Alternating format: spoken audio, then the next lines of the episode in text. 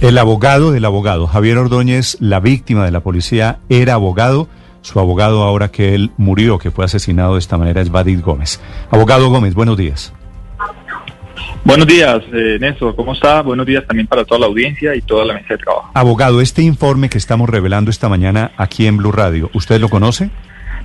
Bueno, yo tengo las fotos de cómo quedó eh, la víctima. Eh, en estos momentos, pues nosotros eh, no tenemos el dictamen pericial, pero ya la opinión pública eh, conoce detalles que permiten inferir que lo que se está diciendo es verdad. Yo venía diciendo desde ayer y desde antier inclusive que Alejandro se le a Javier se le masacró. Se cometió un delito de homicidio agravado y un delito de tortura, por lo menos. Un abuso de autoridad. El uso desbordado de la fuerza, por parte de los miembros de la Policía Nacional. No puede ser considerado como un acto del servicio.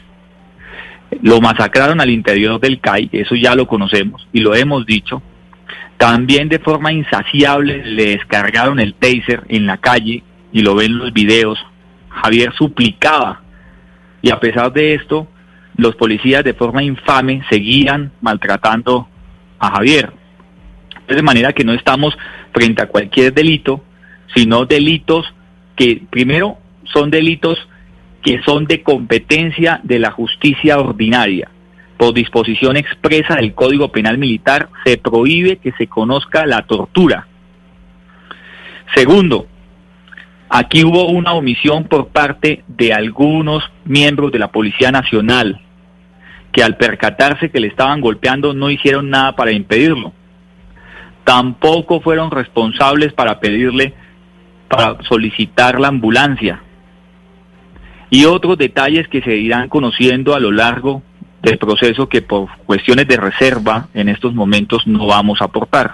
Doctor Gómez, los golpes a Javier Ordóñez, de acuerdo con la investigación que ustedes han hecho como abogados, ¿comenzaron en el momento en el que lo suben a la patrulla o todo sucede en el CAI?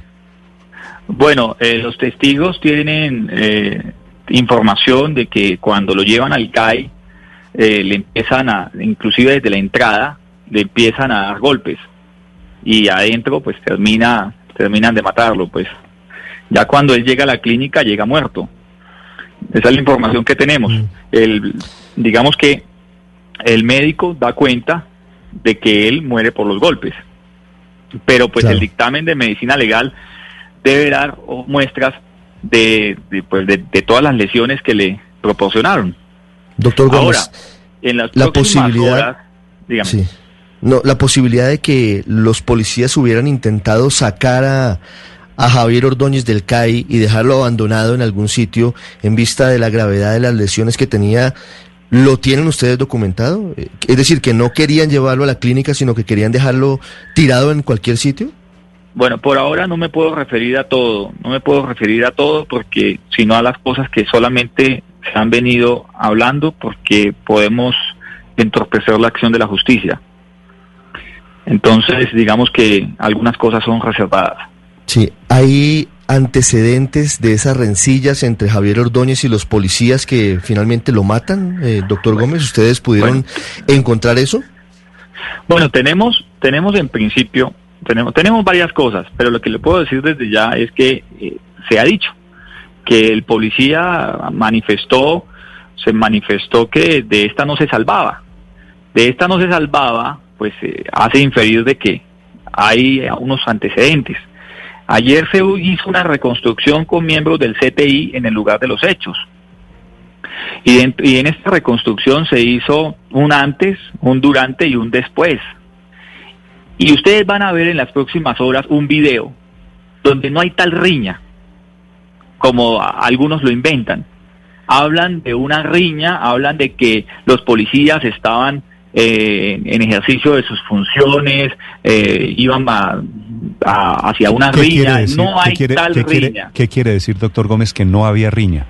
No había tal riña. Ustedes van a ver en las próximas horas un video donde no hay tal riña donde se evidencia que no hay tal riña.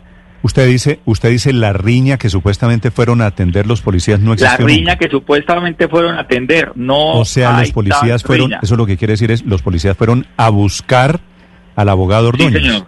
Sí, señor. Pero no porque no lo hubieran, no lo hubieran encontrado afuera de casualidad. no, ellos estaban, no, ellos estaban comprando el trago y desde allá lo empiezan a perseguir hasta el apartamento. Hasta el apartamento.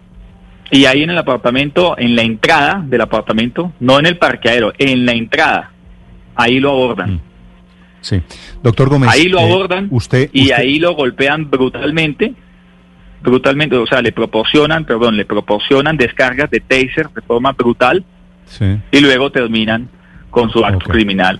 Ese, ese dato de que no hubo riña, si es cierto, pues prueba, entre otras cosas, el cúmulo eh, de acciones que cometieron demostrando que fue sevicia, que fue con premeditación. Doctor Gómez, quiero preguntarle, ¿usted conoció a Javier Ordóñez en vida? Sí, cómo no. ¿Él ya se había graduado como abogado? Bueno, tengo entendido que estaba cursando algunas materias, le, hacía falta algunas materias para terminar derecho. Sí, ¿dónde estudiaba?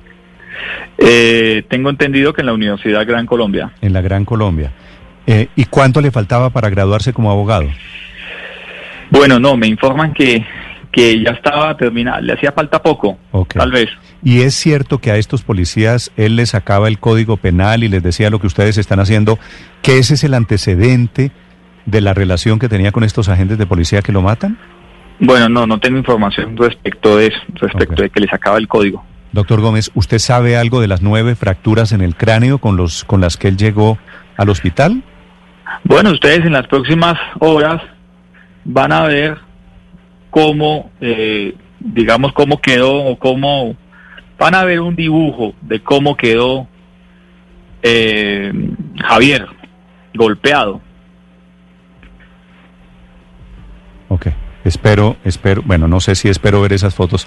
Estamos analizando y escuchando y recibiendo todas las pruebas alrededor de este caso, que es el origen del incendio literalmente que ha habido en el país en estas últimas 48 horas. Abogado Gómez, gracias por acompañarnos esta mañana. Bueno, muchas, muchas gracias.